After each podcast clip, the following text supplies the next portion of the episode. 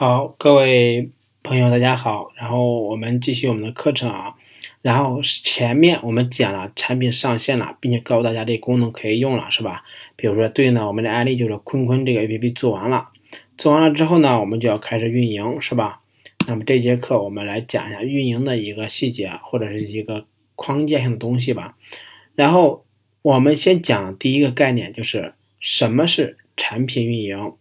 那么根据这个运营这人员的工作内容的分类呢，运营基本上分为这么三类。第一类叫内容运营，第二类叫用户运营，第三类叫活动运营。先说第一类，什么叫内容运营？内容运营呢，简单的理解就是负责对我们 APP 里边去产生内容的。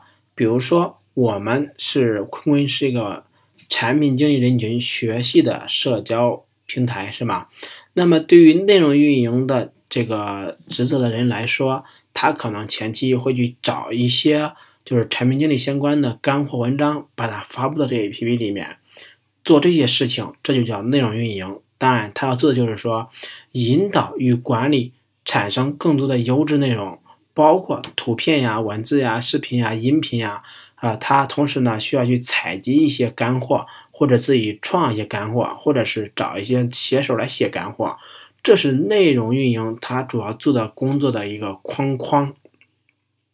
当然，我们讲的比较简单啊。如果你有兴趣是说我想做运营了，我不想做产品了，那么你可以去去学习一下运营的相关知识。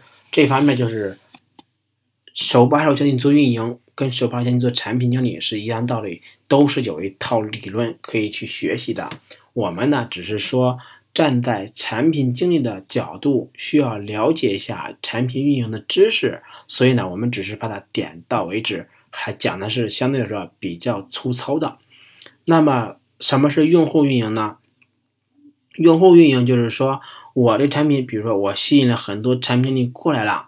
那么我得想办法让这产品经理活跃起来，最好呢还能给我付点钱，是吧？当然前期我们先不考虑挣钱的问题，先考虑怎么让用户留下来、活跃起来，最好呢才能够吸引一些别人过来。这是用户运营需要干的事情。那么他干的这个事情，以目的去反推的话，就他可能需要做这几方面的事情。第一个呢，就是需要分析一下这个用户投其所好。比如说，我们发现引过来的一百个用户都是工作经验非常多的这个人，那么就是他们都有能力去产出干货。那么对于用户运营来说，就是说这样的人他来我们 APP，他最需要的是什么呀？他是输出内容，是吧？是回答别人问题，是写文章，或者是发表自己的观点，这是用户运营需要了解的。那么呢，就是用户运营肯定是研究嘛，想研究这些用户，然后呢去定向分别分类去处理。当然，就是他做的这个事情的核心是说留住用户，不要让用户跑掉或者不来了啊。同时呢，还有一点就是，当在某个阶段之后或者一段时间以后，肯定有些人就不再活跃了。那么对于用户而言，呃，对于用户运营的人来说，当这个用户，比如说我们给设定一个阈值。啊，当比如这个用户有十二天没有登录的时候，我们给他发封邮件或者发短信，让他再登录一下。这些呢就叫称为挽留用户，这是我们用户运营他要干的事情里边比较高频的动作。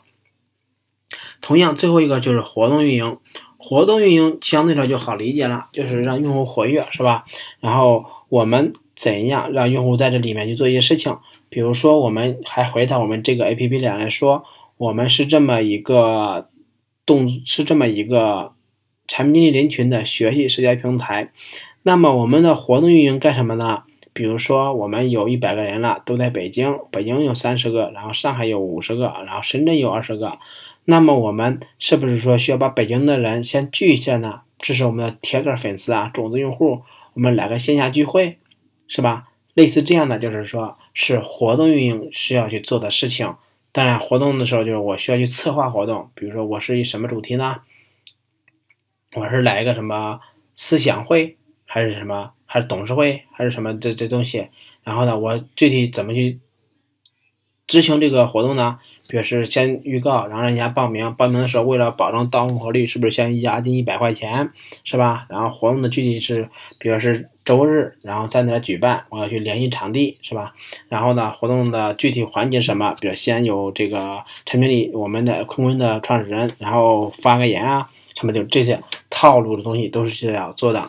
那么最后呢，我们还要做一个活动分析，就是说我们上面就是说。做了这么一次活动，这个活动我们一定是有个目的的。那么我们在做活动之前，活动目的就要想清楚了。这些呢是活动运营他需要去想的东西。当他想清楚了之后呢，那我们活动结束之后就需要分析活动的结果是否达到了。